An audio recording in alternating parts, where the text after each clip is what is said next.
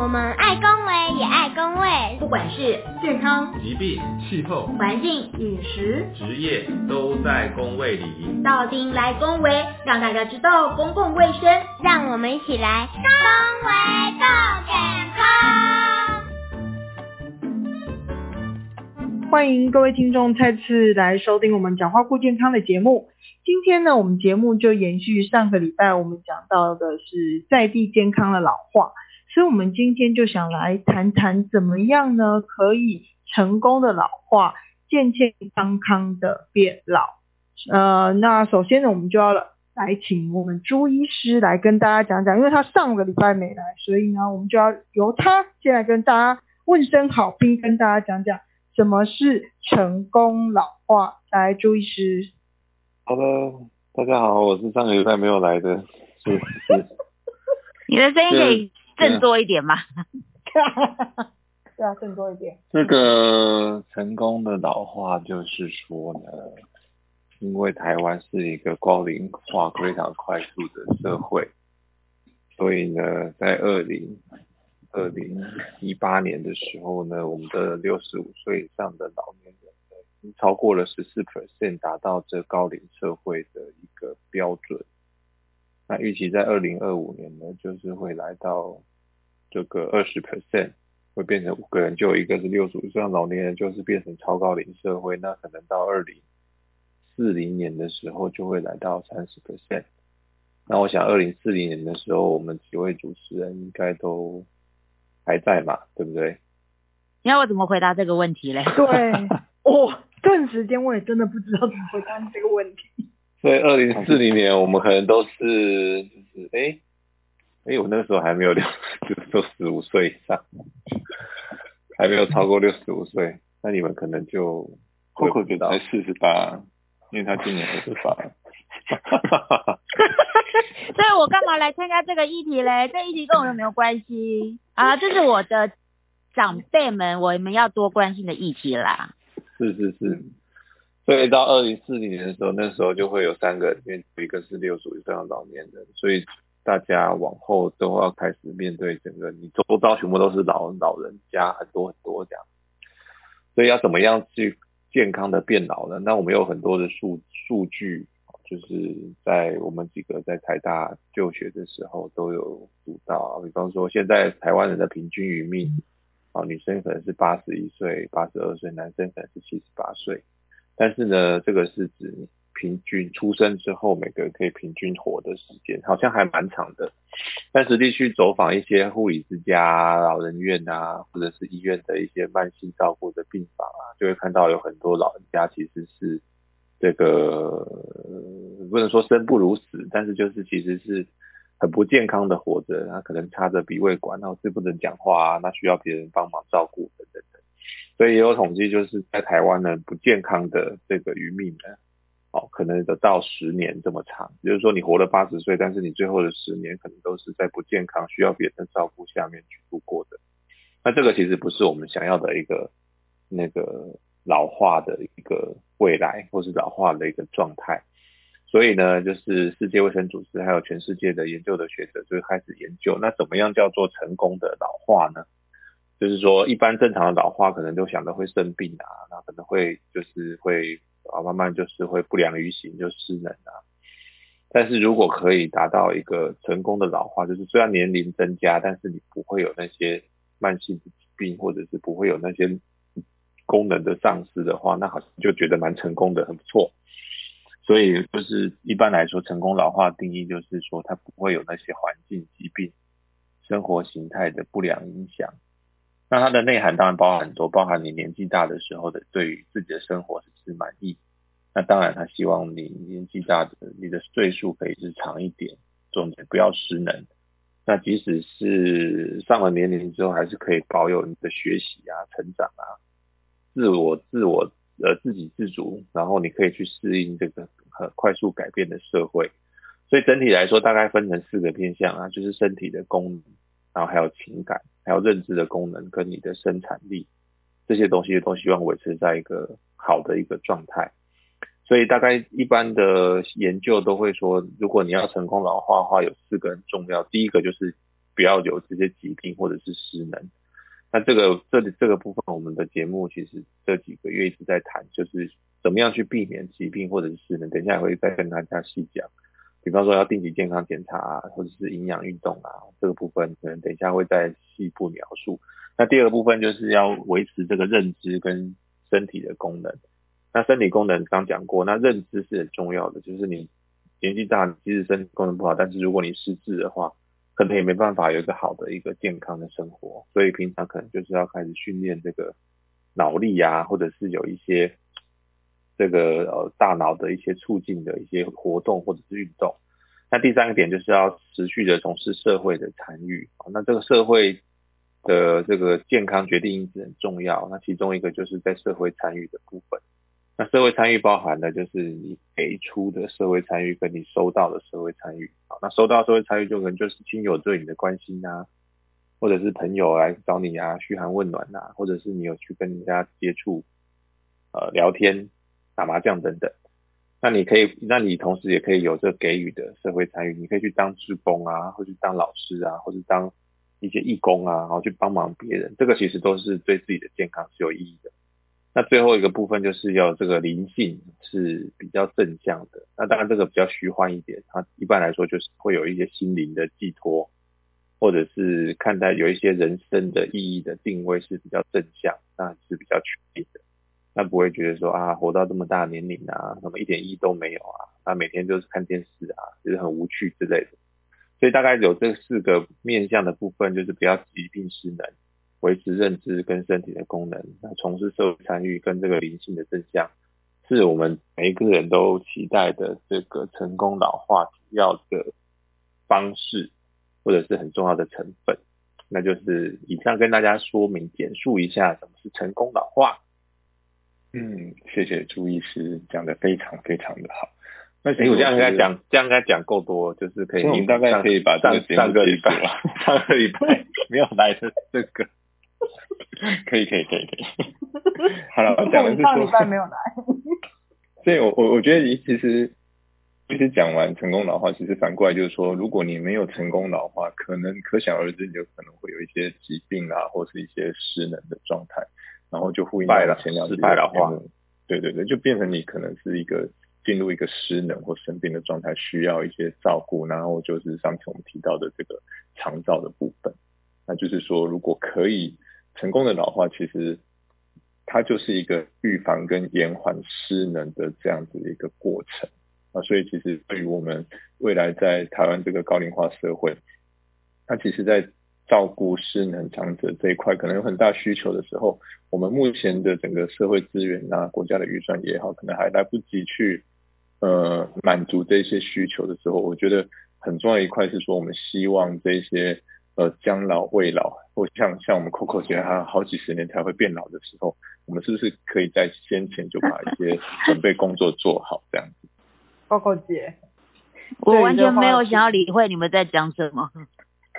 你觉得这对你很？你觉得对你很重要？五年之后就要用到了吗？五年之后，拜托五十年之后才会用到，好不好？因为我觉得，因为听你们这样讲完，忽然觉得哦，老这个字好可怕哦。可是你知道吗？我以前念书的时候，我觉得那个你知道王永庆是非常厉害的，而且他非常重视养生。你知道他中年之后每一天都会跑跑一个小时，然后而且每天会做那个很很很厉害的那个毛巾操，然后所以他八十几岁的时候啊，他还可以就是跑五千这样子。其实我跑五百应该就挂掉这样，他说他可以跑五千，你看看到他那个身体状况其实还蛮好的，所以这其实还蛮符合你讲的成功老化。可是我觉得讲到老这个字啊，每个人都其实心里。会多多少有点抗拒哎，嗯，确实。谁是王永庆？我不太认识王永庆。谁王永庆就是我们家隔壁那个老王。我爸妈那一辈才认识王永庆。所 以你现在欠揍吗？我觉得他现在根本就，嗯，对他真的很欠揍。你不能上礼拜没有来啊？你这礼拜就那么欠揍啊？对啊，所以我想问一下，就是关于。我们刚刚讲这个延缓失能或预防延缓失能，有没有一些什么大概念或大方向可以给听众朋友们？就是说应该有哪些方法哪些面向？所以我觉得听起来好像很很很简单，但是应该是因为做起来很难，所以才会有这么多人就是所谓的老。对，或者就是你们刚刚讲的失能，就躺在床上啊什么的，应该不是很容易做吧？嗯，其实这个老虽然听起来让人家有一点淡淡的哀愁啦，不过这就是生命一个自然的过程。只是我们希望在这个过程当中，我们的像我们医师刚刚提到的这些几个四大面向，我们怎么去把它努力的维持住？所以其实就是说，第一个是我们的呃身体的各个器官的功能，它可能会开始出现一些红字，但是你透过比如说提早开始做一些比较好的饮食啊、生活习惯啊、运动等等的调整，让我们这些器官的呃功能的衰老不要那么早发生，这个我觉得是很重要的。那再来就是说，那除了身体功能，比如说我们最常讲的什么呃心脏啦、肾脏啦、肝功能啊，甚至这些血糖、血脂肪把它维持好之外，我觉得一个很重要的是，我们常常会忽略的叫做我们的肌肉的力气。那我们肌肉的力气够不够，就是要刚刚 Coco 姐就有提到，她可能要。跑个五百公尺就会喘得要命，他可能爬楼梯爬到一层楼、两层楼上去就就必须要中间休息一下啊。没错，尤其现在疫情状况，我只要爬一层楼就开始在喘，好可怕。因为戴口罩的。对我，我觉得最近老好快，怎么办？对啊，这就是我们的心肺功能，甚至我们的肌耐力都都不太行的时候，其实也也是一个警讯啊。那代表说我们在。准备老化或是延缓老化的这个过程当中，呃，针对这个肌肉耐力、呃，肌力还是耐力的准备不够充分，这样。那所以要做，所以要做到这一些事情，当然就是要有一个比较好的饮食的呃习惯。比如说，我们其实虽然常常我们在看医生的时候，我们都会告诉病人说，要吃的清淡一点，然后其实。有些人就会误解说，哎，这个清淡是哦，都我都没有吃肉啊，我都吃的很清淡，我就只有吃那个青菜啦，我吃白饭啦这样子。那其实这个是，呃，老实说是不太营养的这样。所以该怎么吃？该怎么吃？对啊，该怎么吃？那个比较好的衡量方式可以给大家。朱医师要不要说一下？对呀，这个就是要均衡的吃。啊，怎么均衡？应该是说 讲的都很简单呢，对，应该是说就是不要像某人一直喝可乐啊，或者是那你先问问你自己，问你不要一直喝可乐好不好？对啊，我一直吃什么小鸡面什么之类的，徐国要不要一直吃小鸡面？就是呃，我觉得就是要要。老老人年老年人还是要跟年轻人一样的饮食的状态，我觉得是很重要。因为大家就像刚刚讲的，老年人常常就会要就大家要吃清淡一点啊，吃简单一点啊，不要吃太复杂。然后或者是说啊，就老了好像就是饮食不是很重要，错了。其实老人的时候饮食才是更重要。那所以怎么样去帮老人家设计一个他合适他的菜单，然后又是好吃的？其实是需要花很多心思，那不一定是都要配合着，就我们年轻人来啊。比方说，第一个就是，然后遇到的问题就是老年人的那个味觉会下降，所以他没有得到口鼻耐听，但是因为他退化的关系，他就会觉得吃什么东西都没有味道，所以他就会去加很多的盐巴，或者是他会去吃这些酱菜或酱瓜。那但是就是说。诶，这个是不太健康嘛，因为就是很咸，然后增加高血压的一些问题。那他吃的这些可能都不愿意吃其他的更健康的食物，所以可能在饮食的调调理调理上面，就是要花一些心思。比方说，可能要加一些比较容易入味的一些，像是香料啊，或是像咖喱啊，或者是像一些其他的一些会增加它一些香气或者是味道，但是不是像盐这么不健康的的东西进到食物里面去调理。然后再来就是选择一些好的健康的一些食材，那这些食材最好是富含这蛋白质跟这个矿物质、维生素的，那像是一些蔬菜、高纤维的食物，或者是含蛋白质高的食物，那加到老人家的餐食里面，那这个都是很重要的。那另外就是老人家的牙口可能会不是很好，所以在吃饮食的过程中，他可能因为嗯缺牙哦，或者或者是假牙装不好啊，假牙不稳定啊，啊，他这个就是或牙齿痛啊，或者是就是牙齿无力啊，或者是咀嚼无力啊，他就有很多东西，比方说你煮一个鸡肉，他可能就就是好不容易去山上买了一个什么山鸡回来，然后想说要补一补，但是他可能咬都咬不动，他就会丧失他降低的。丧失他是这个进食的这个冲动，那不如又去吃那个酱瓜或者是就是比较不健康的食物，所以这个东西都是必须要在调理的时候要去费心思的。那并不是说简单就好，或者是跟着其他一起吃就可以符合老人家的这个需求。那当然，如果真的是他真的进入到吞咽困难、吞咽障碍的话，那必须要做特别的餐食，那个又是另外一块的部分。所以我是觉得，就是嗯，简单来说，就是老人家的食物应该是要用用一点心思去做一些处理。那当然是需要比较高高蛋白质的、高营养的一些食物。但除了这个元素之外，可能更重要的是如何让老人家就是愿意吃，然后吃得开心，也吃得健康，这个比较重要。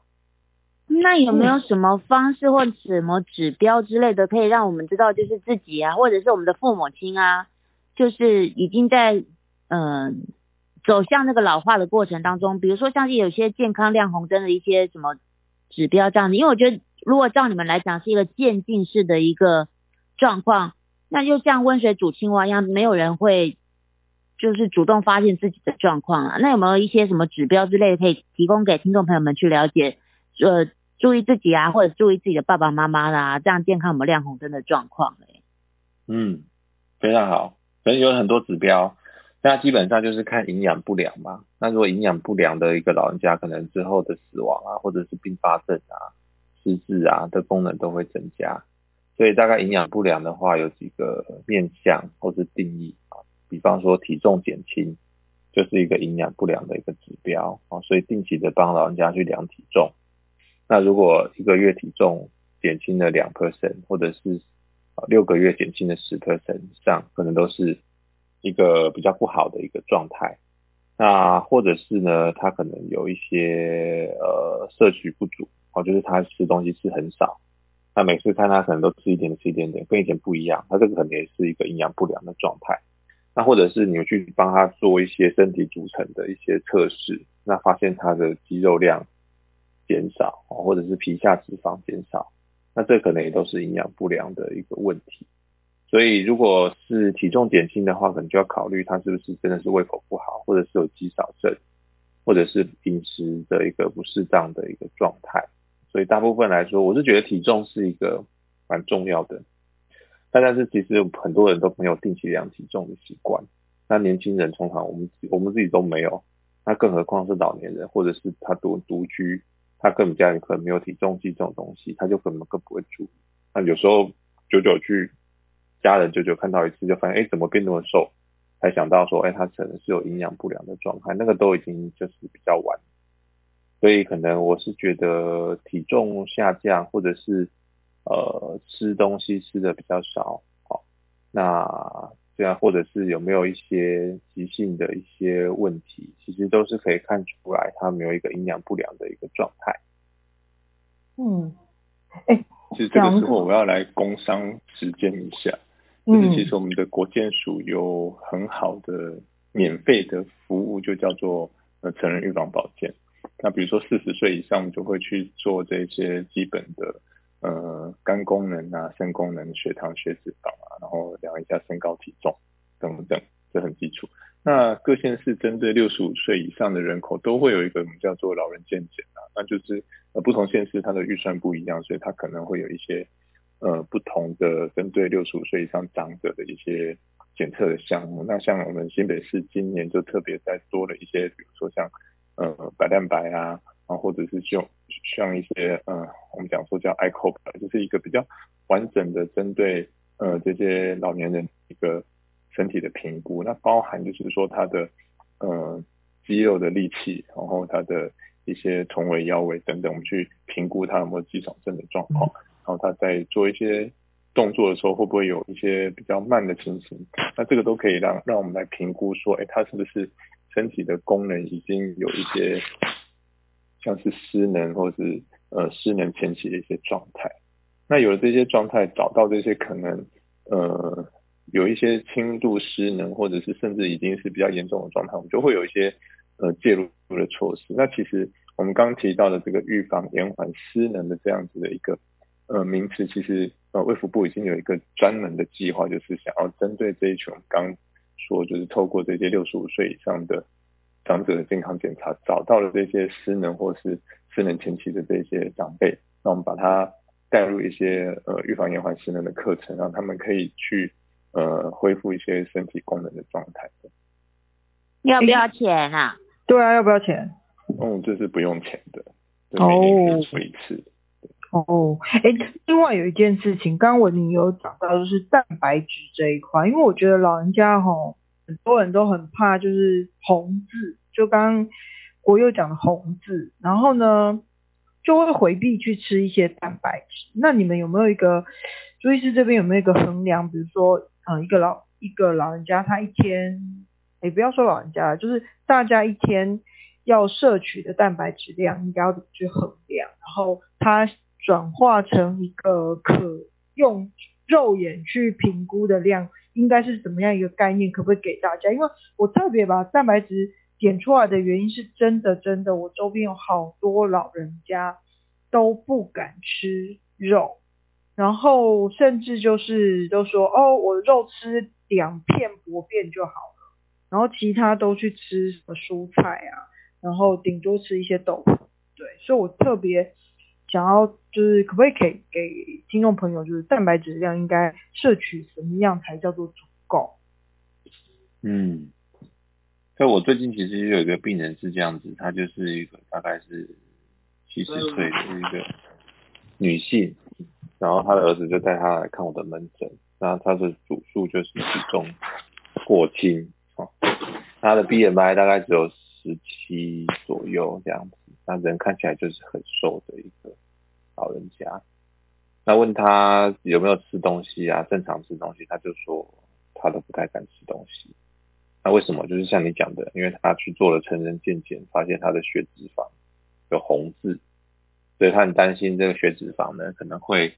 啊，再吃太多的话，那血脂肪胆固醇越来越高了，以后可能会中风啊，还是什么心脏病发，所以他就变得吃东西就是变得哦蛮小蛮谨慎的，应该说是过于谨慎，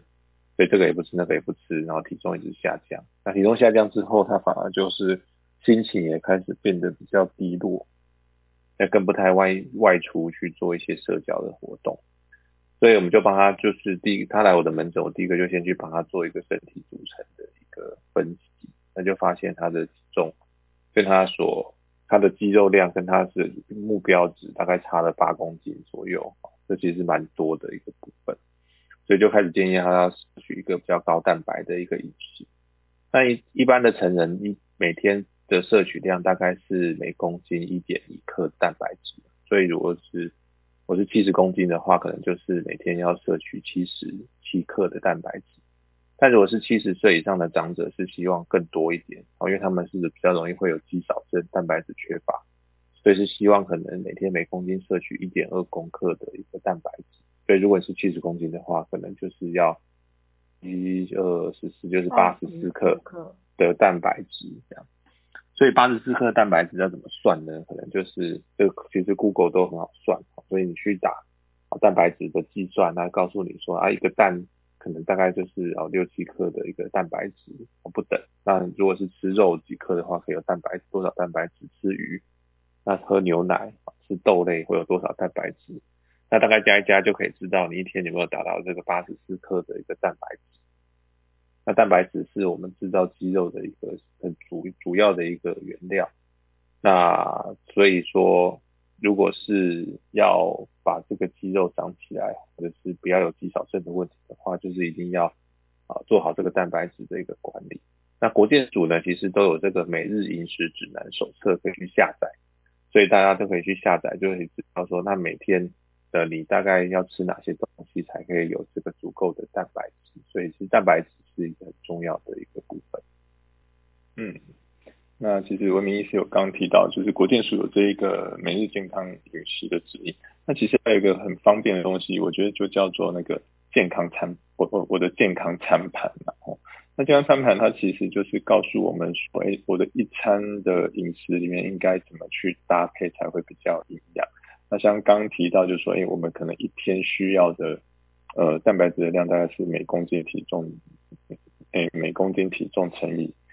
一点二克这样子。但是事实上，我们在一般在算的时候，是好像比较难这样子去称斤称两。那所以这边有一个比较简单的算法，就是说，这个蛋白质的分量大概是以一个我们自己一个成年人的手掌心的分量去计，去大约去估算，就是你一餐的蛋白质大。概有一个手掌大小的这样子的一个，比如说是肉类啦，或豆腐啦，或者是蛋制品等等，其实应该是会是比较足够的一个蛋白质的含量。那当然，我们在提到比较优质的蛋白质，目前还是建议，比如说像植物性的蛋白，或者是鱼肉啊，或者是一些鸡肉等等，可能会相对于红肉会比较好一些，因为红肉里面的胆固醇的含量还是比这个白肉类要稍微多一点，这样。嗯。所以两位医师觉就是觉得这个蛋白质的比例还是非常重要，所以不要老人家觉得自己好像好像老人家就应该哎少吃这些东西，回避吃这些蛋白质东西，其实是不对的。好，那你们觉得真的要到六十五岁了才要开始来做这个所谓的延缓失能的这些事情吗？那个。国佑，你你认为这件事情是不是应该要早一点就开始做？以你站在医师的观点，其实我觉得很多的这些好的生活习惯，其实应该要从小养成嘛。尤其是刚刚学佛有讲到一件很重要的事情，就比如说牙齿，你有好的牙齿，你才能够呃有一个比较好的一个进食的一个。过程，然后你才可以把这些营养摄取进来。那我们讲说牙齿大概是你从不会是你要到年纪大才开始去保养，你大概要从小就要去呃养成一个很好的清洁牙齿的习惯。那当然你在年纪变大的过程中，你才不会因为一些比如说蛀牙啦、牙周病啊，甚至其他的一些口腔的问题，导致我们的牙齿就开始。慢慢的掉落这样子，然后这个我觉得其实是很重要。那第二个我觉得就是一个运动的习惯，你大概不会到比如说哦，我现在开始退休了，六十五岁又开始每天像王永庆一样去跑个五千公尺，大概是没有办法，是来不及去让自己的心肺功能啊、肌肉耐力去达到一个那样子的状态。所以我觉得其实像运动的习惯啊、饮食的习惯啊、牙齿的习惯，大概都是要从小养成啊。那当然，我们在以往的教育过程当中，我们大概都会很强调，比如说哦，念书哦，学习考试，你要考很考很，的分数考得很高。但是我觉得，像我们小孩啊，最近刚好都在念国小，那学校就开始慢慢去强调一些，呃，比如说运动啦、护眼啦，然后这些比较好的健康的习惯，我觉得这个其实都很重要。那当然，如果说我们可以在嗯，比如说四十岁以上，我们就开始养成一些定期的健康检查的习惯，然后去早一点找出这些嗯可能的一些慢性的疾病，那我觉得也是可以避免说我们的器官功能提早就发生一些问题，然后造成一些不可逆的一个功能的损失。我觉得这其实也是应该要在一定的年纪之后就要开始去注意自己身体的状况。朱医师有没有什么要补充？我知道你很年轻，还没有四十岁。这个我们可以请 Coco 姐来现身说。好了，我们请二十八岁的 Coco 姐。我只想知道有没有什么科技的东西可以帮忙啊？科技的东西啊。我觉得这个比较能够帮到帮到年轻的族群年轻人，对对？要用科技的方式来帮年轻人去照顾自己的父父母亲。在。在科技的部分，我现在就是我自己接触过的，其实有几种东西，我觉得蛮好的。第一个就是现在大家都知道那个影像 AI 辨识的东西很很很风行，那呃或者说体感的东西，最经典的就是 We，大家有玩过 We 吧？就是那个运动环啊或什么的，类似健身环。啊，健身环哦，对不起，一听就知道你没有在玩，没有，我家没有电动玩具啊你落伍了。你要学我这个年轻人，是，然后呢，像这样子呢，其实就是把科技跟乐趣结合在一起，然后带给带给我们就是呃这些成年人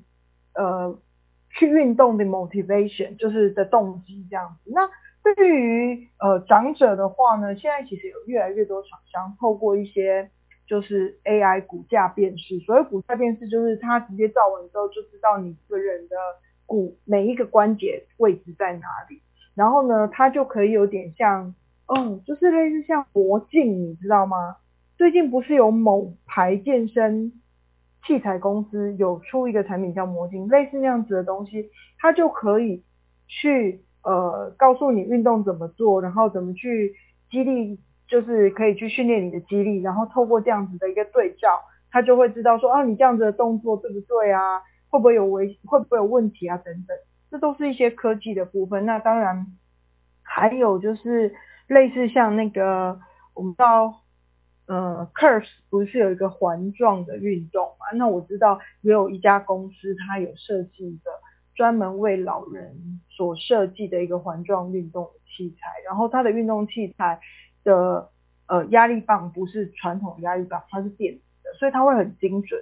精准的就是因应这个老老人家他的身体状况、他的肌力状况，可以给他所谓的运动处方。那那个运动处方就直接可以。输到这个机器的电脑里面，所以当这个老人家去逼卡的时候，就是就是拿悠游卡或什么时候去逼，一逼他就知道说，哦，这个老人家需要他需要呃运动的量，也就是重量或次数是怎么样，然后老人家就只要 follow 那个那个那个次数跟重量来做，他只要做一圈，哎，就是可能就是他今这一天所需要的运动量。那所以现在老实说。呃，会有越来越多，未来也会有越来越多的这个呃科技的导入。那其实最重要、最重要，我觉得就是趣味性很重要，因为有趣味，大家才会呃一直想去玩。那第二件事情，我觉得同才很重要，就是现在的这些科技导入也会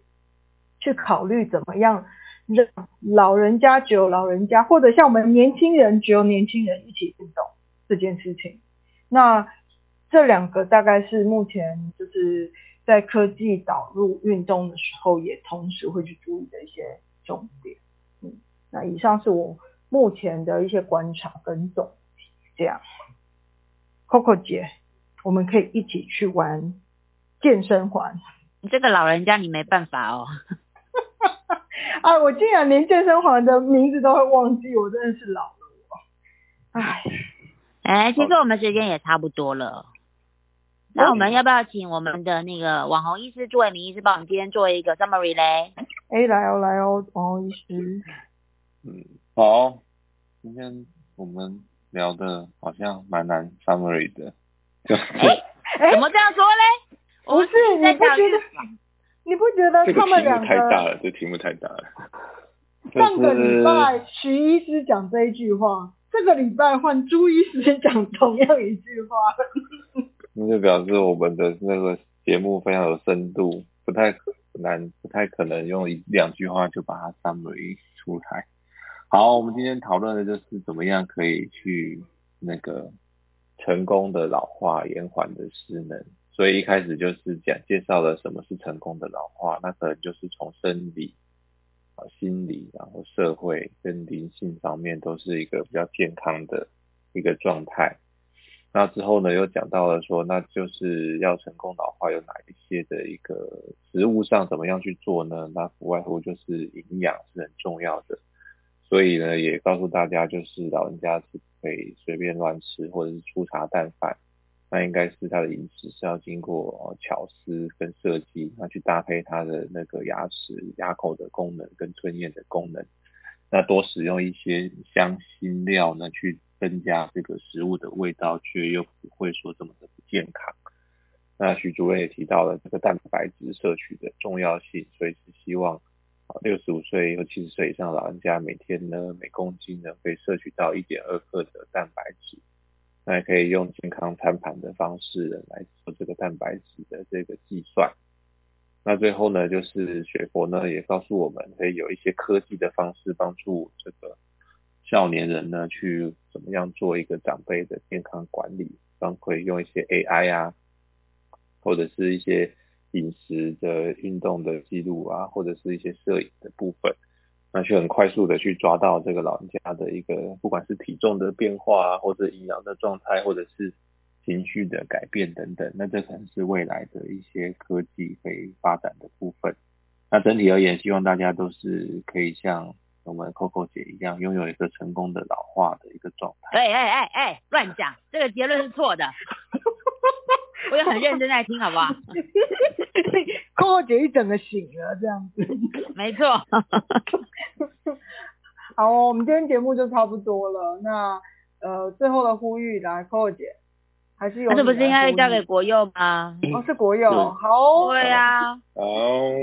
那谢谢大家今天收听我们的节目。那一样要再给我们订阅、分享、按赞，然后再给我们五星评价，然后要记得。下次继续要收听我们的节目哦。讲话顾健康，对，大家顾健康，对，好哦，那今天节目就到这里喽，感谢大家收听，拜拜，拜拜。